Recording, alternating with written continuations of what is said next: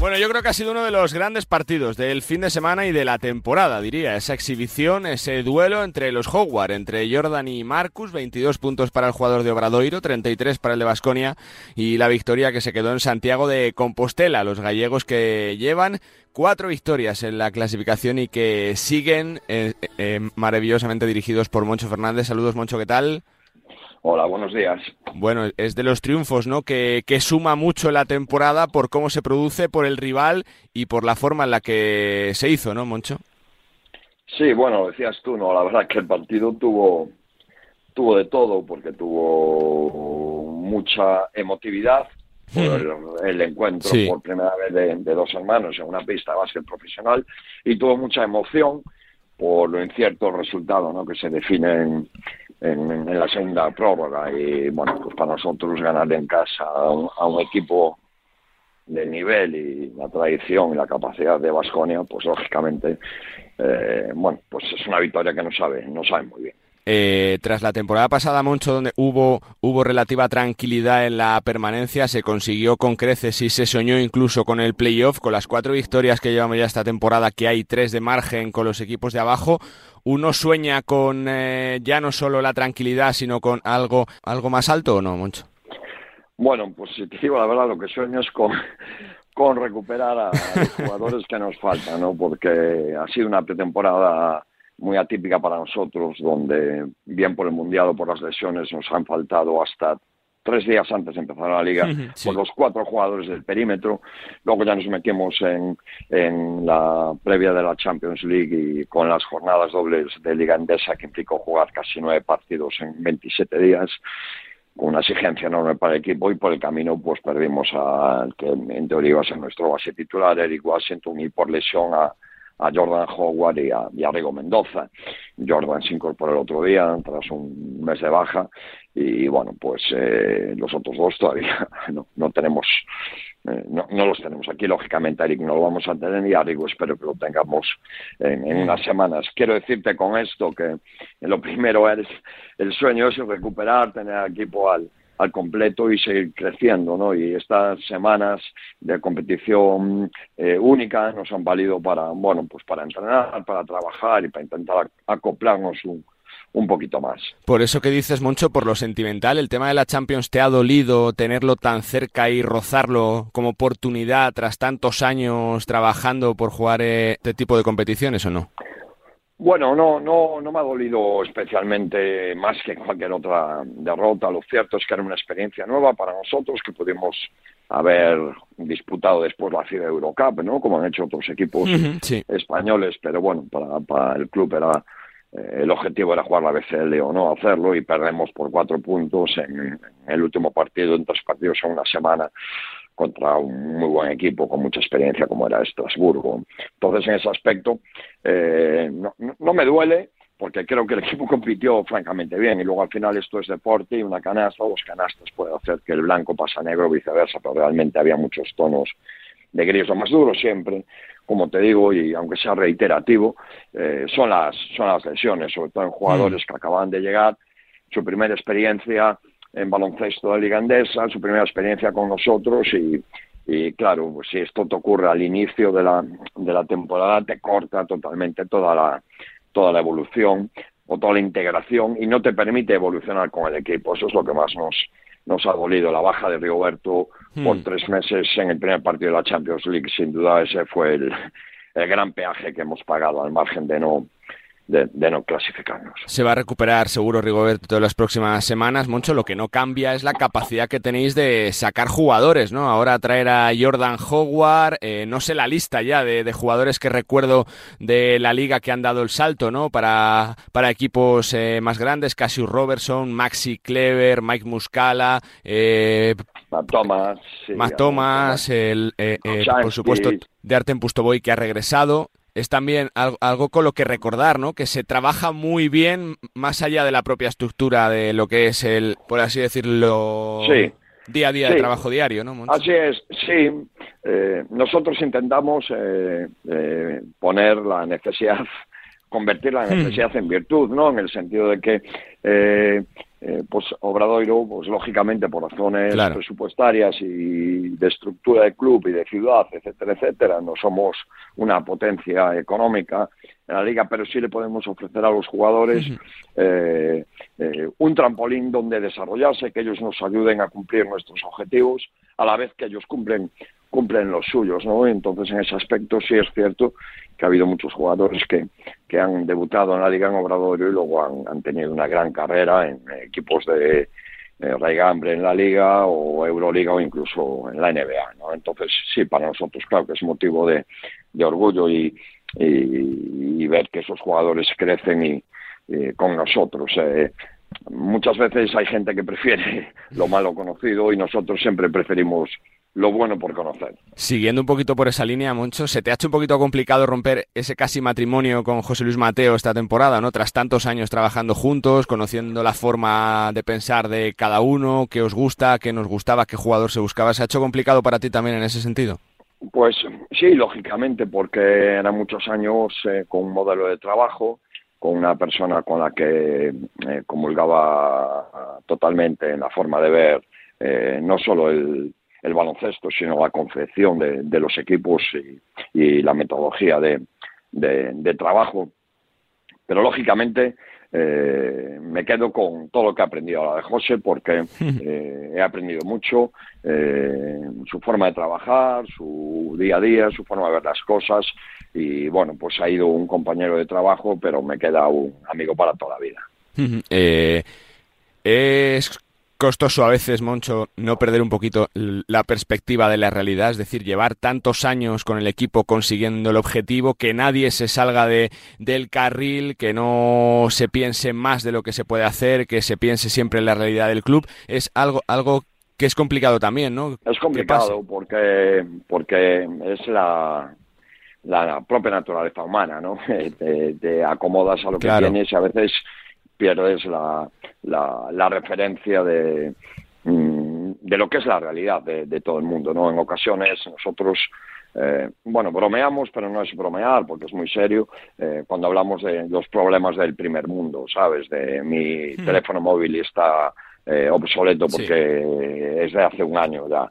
Entonces, cuando ves la realidad de lo que ocurre en el mundo, pues en esto ocurre igual, porque al final el deporte es un reflejo de, de la sociedad. Tenemos que pensar que eh, somos una de las ciudades más pequeñas de, la liga, eh, con un presupuesto pequeño y llevamos mucho tiempo disputando una competición que todo el mundo califica como de las mejores a nivel mundial y, yo creo que eso tiene que ser motivo de, orgullo y, para estar eh, satisfechos. Pero lo cierto es que toda la gente que viene a SAR, como el pasado domingo, y que viene y llena el pabellón y nos anima y nos, y nos aplaude, nos hace ver que la gente sigue valorando muchísimo lo que es eh, para nosotros, por ejemplo, derrotar a un mm. equipo como como Vasconia, ¿no? Y lo celebran como si hubiéramos conseguido eh, un título. Eso quiere decir que, que, lo que nosotros llamamos obradoirismo sigue poniendo muy en valor lo que es eh, venir cada 15 días a, a y, y ver a su equipo jugar contra muchos de los mejores equipos del panorama mundial. Te preguntaba antes por José Moncho, ¿cómo se hace para mantener la fortaleza inquebrantable del cuerpo técnico? Que no haya fisuras, que vayáis todos a una, que tras tantos años sigáis trabajando, porque es complicado de ver ¿eh? también ese, ese, caso. Sí, muy difícil. La verdad que no, no sé cómo. Eh, yo creo que hay, hay, varias, hay varios factores que hacen que eso sea posible una que hemos ido evolucionando mucho, tanto a nivel técnico como a nivel eh, humano, porque, eh, bueno, cuando llegamos aquí, pues yo estaba rozando la cuarentena y, mis compañeros estaban todos en la treintena.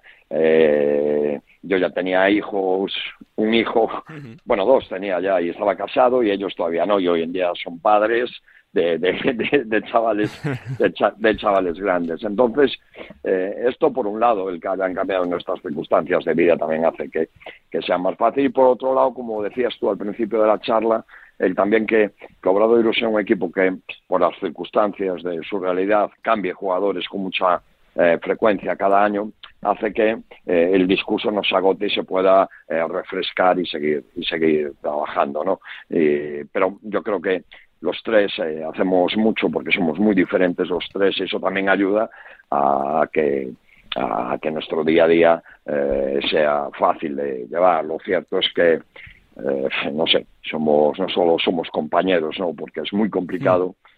Eh, repetir cuerpo técnico 14, 14 temporadas, como llevamos juntos. Es, sí, sí, sí. bueno, un, rara avis que cuando me preguntáis la explicación... No conozco ningún caso, de hecho, mucho. O sea, que 14 años se mantenga un mismo cuerpo técnico es, es algo que no pasa nunca. Sí, yo intento racionalizarlo y teorizarlo y intelectualizarlo, pero lo cierto es que no sé por qué, porque aún no nos hemos tirado los trastos a la cabeza. Eh, eh, yendo un poquito más a lo personal, Moncho, eh, ¿te imaginabas vivir tantas cosas como entrenador cuando comenzaste tu trayectoria ah, como, como, entrenador, como, como, profesor también? Uno es consciente un poco de la realidad con tantos partidos, con tanto calendario, con las temporadas tan largas, ¿o no, Moncho? Pues, pues no, la verdad. Mira, intento ser lo más sincero posible, ¿no? Cuando me hablan de, o me habláis, ¿no? del sueño que estás viviendo, pues siempre digo lo mismo, como no lo he soñado, pues no, no, no, no lo estoy viviendo como tal. Eh, eh, y esto no quiere decir que no, todo lo contrario, que no me considero un súper privilegiado, pero yo cuando empecé, el baloncesto era una, una parte muy importante de mis aficiones, mi forma de seguir vinculado a un deporte que, que amaba y amo, y el camino que encontré fue empezar a entrenar con 17 años. Pero mi objetivo de vida es ser profesor y dedicar mi tiempo libre a este deporte. Al final, la vida hizo que se convirtiera en mi, en mi profesión ya hace 20 muchos años y solo me dediqué a, a esto, pero lógicamente jamás soñé que iba a estar eh, todos estos años en la máxima categoría en el equipo al que me llevaba mi padre cuando yo era un niño, ¿no? Es algo que, que, que ni te lo planteas porque eh, pues mira, por fortuna, la vida siempre es, es mejor que, lo, que lo soñado y te da eh, alegrías que, y situaciones que, que, no habías pensado. Yo siempre cuento un ejemplo eh, que, puede parecer una tontería, pero que, para mí es muy importante. Cuando yo era un chaval de 15 años o 16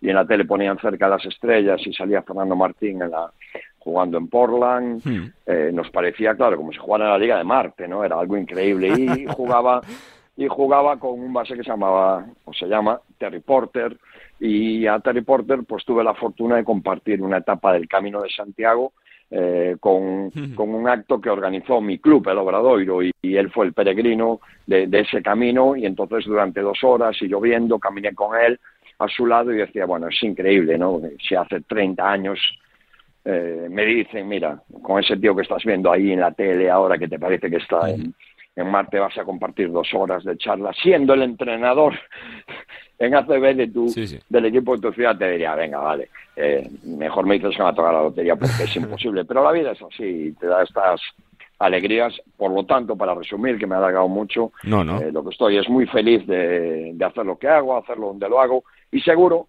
que el día de mañana, cuando el presente ya no sea lo más importante, porque ahora mismo yo creo que es lo único importante, es la fórmula que nos ha permitido estar tanto tiempo, cuando el presente ya no sea lo que es, pues sí que cuando echo la vista atrás diría, caramba, vaya, años vivimos allí en, en Obradoiro, ¿no? Y todas las cosas que vivimos juntos. La penúltima, eh, por eso que, que comentas, lo último, lo de la longevidad es algo que, que lo valores mucho, es algo que no, que no le das cierta importancia, que lo pasas un poco por encima, porque es verdad que es un récord que se va a tardar años eh, en que se supere ¿eh? también. Bueno, lo cierto es que yo no le doy mucha importancia, pero vosotros me lo, me lo recordáis, ¿no? Cada vez que, que tengo una entrevista, porque, porque es, es, normal que, que sea así. Pero como te decía, como el presente es lo que nos ocupa y en lo que estamos centrados y focalizados, pues la verdad que no, no pensamos mucho en ello. Supongo que habrá tiempo de, de, pensarlo, pero ahora mismo, como te digo, nuestra preocupación está en el entreno que tenemos en, un par de horas, que, que, es lo más importante. Y yo creo que esa filosofía de que las maratones empiezan con un primer paso es la, la mejor forma de poder llegar al final de la meta. La última que te hago y tenía ganas de hacértela por el partido con los árbitros, el principio de temporada. No sé cómo fue tu experiencia, cómo lo viviste, ah. si eso ayuda para que se humanice también, ¿no? La figura de los colectivos, de los colegiados, que ciertamente son, son siempre los que más se señalan, ¿no? Moncho, para todo. Así es, sí, sí, sí. Eh, bueno, además vengo de un partido en el que he sido descalificado, ¿no? La sí, sí. me he tenido que ir, o sea que No, es evidente. Yo siempre que puedo eh, hablo de lo que es la, figura del árbitro español y lo he vivido en, mis carnes cuando fuimos a BCL. Los árbitros españoles son buenísimos, tienen un nivel eh, grandísimo, eh, creo que son de lo, de lo mejor de, de Europa y así, así lo demuestran cada día. El nivel de arbitraje de la liga endesa es muy bueno. el nivel de profesionalización yo me parece top y, luego además son compañeros con los que compartimos muchas, muchas horas a lo largo de nuestras, de nuestras vidas, y además momentos muy, muy intensos, ¿no? Como son los partidos. Entonces, cualquier eh, momento que dé lugar a que nos podamos a personas yo creo que es eh, eh, francamente bueno y bueno pues esta experiencia organizada por, por, la, por la liga pues para mí resultó ser muy agradable porque bueno es bueno que también tengamos, como te decía, esa relación libre de toda la tensión que implica la competición. Pues siempre es un placer charlar de todo con Moncho Fernández. Se explica a la perfección y lo sigue haciendo a las mil maravillas en el banquillo del equipo de su ciudad, de su vida, el Obradoiro de Santiago de Compostela. Pues eh, Moncho, que eh, gracias como siempre por este ratito, felicidades por el trabajo y que sigamos disfrutando de la temporada. Gracias y suerte. Gracias a vosotros, un fuerte abrazo. Moncho Fernández, siempre un eh, lujazo charlar con el entrenador de Obradoiro, protagonista de lujo aquí en Nos Gusta el Básquet. Seguimos, venga.